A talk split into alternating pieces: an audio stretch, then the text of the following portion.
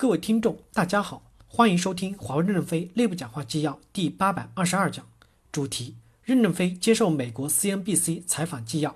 本文刊发于二零一九年六月十九日。接上文，记者问：现在看起来，华为在美国的策略之一就是利用自己的专利能力，但是我们也看到，美国参议员马可·卢比奥想通过立法的手段来阻止这个策略的实施。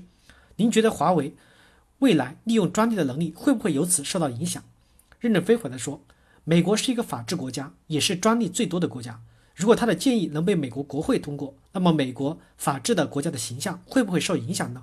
要看七十七亿人对此的评论，我说了不算。”记者问：“我们知道您个人对于美国有非常多的敬仰之情，您过去也多次谈到，您也是一个历史的学生。那么您对美国这么多的信任从何而来？是什么让您这么坚信美国会公平公正地处理现在的事情？”任正非回答说：“美国两百多年前还是一片蛮荒的土地。这两百多年来，美国为什么能成为世界上最强大的国家？是基于它的开放性。全世界的优秀人才愿意到美国去。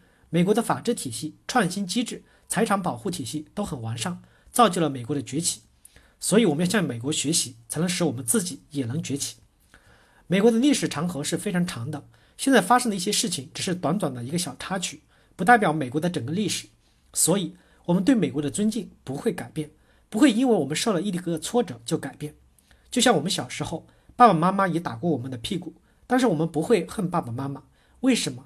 我们和爸爸妈妈几十年的相处，他打我们的屁股的时候就十几秒钟，不能因为几十秒钟的就和家庭的关系产生破裂。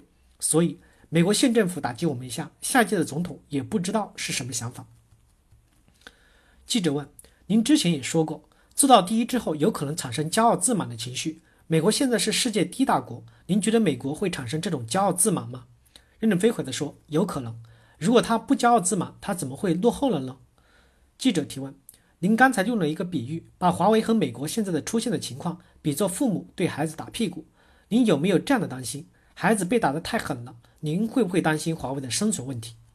任正非回答说：“不会。”因为美国的实体清单对我们的打击就是会减弱一些边缘化的产品，我们可能会裁减、关闭掉一些边缘化的业务，但是对我们的主要领先的世界的产品不会产生任何影响的。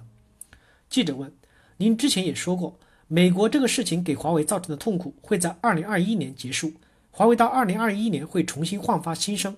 但是您对于美国针对华为的制裁时间点的判断吗？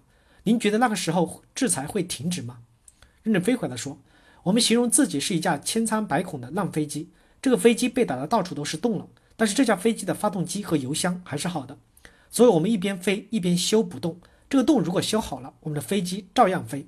不是美国取消对我们的制裁，而是我们自己把飞机修好了，所以我们的飞机可以继续飞。记者问：华为怎么做？我知道华为在开发自己的芯片，最终达到不依赖美国供应商的目的。华为是准备怎样修补这架破飞机呢？任正非回答说：“随时随地准备，我们不想死掉，就要改正我们存在的问题和缺点。我们看看飞机的哪个洞是最大的，我们先要把这个洞补起来，在大洞补完之后再补小洞，洞补完了，我们就可以自由飞翔了。”记者问：“两年之后，华为还会像今天一样从美国的供应商那里买同样多数量的部件吗？”任正非回答说：“可能买的更多，因为美国的供应商这些年对华为是有贡献的。当美国公司可以卖东西给我们的时候。”如果不买他们的东西，我们就是没有良心。我们一定要买他们的东西。当美国不让卖东西给我们的时候，就不能怪我了。我们希望继续能买到他们的东西。我们现在还是给他们下订单的，只是他们要到华盛顿去获得批准。他们如果能被批准卖给我们，我们还是买他的。如果华盛顿不批准，我们就要想一些办法。记者提问：华为能够找到其他的办法吗？针对这些领域在做准备吗？具体是什么准备？任正非回答说：是的。具体很多，每个洞都要补。现在有成百上千个洞，千疮百孔，每个洞都要补起来，飞机才能继续飞回来。给您看一张照图片，就像这架烂飞机，我们也被打得千疮百孔了。我不可能系统的讲清楚我们怎么修补，但是如果你感兴趣，你可以去跟我们的基层员工访谈，花多一点的时间，他们就会告诉你是怎么修的。因为我们不是修理工，我欢迎你两年之后再来采访我们，看我们是不是活得比今天更好。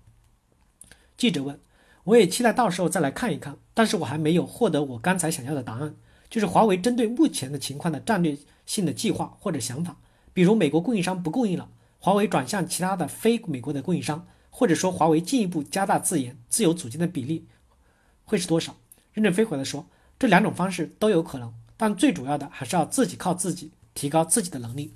感谢大家的收听，敬请期待下一讲内容。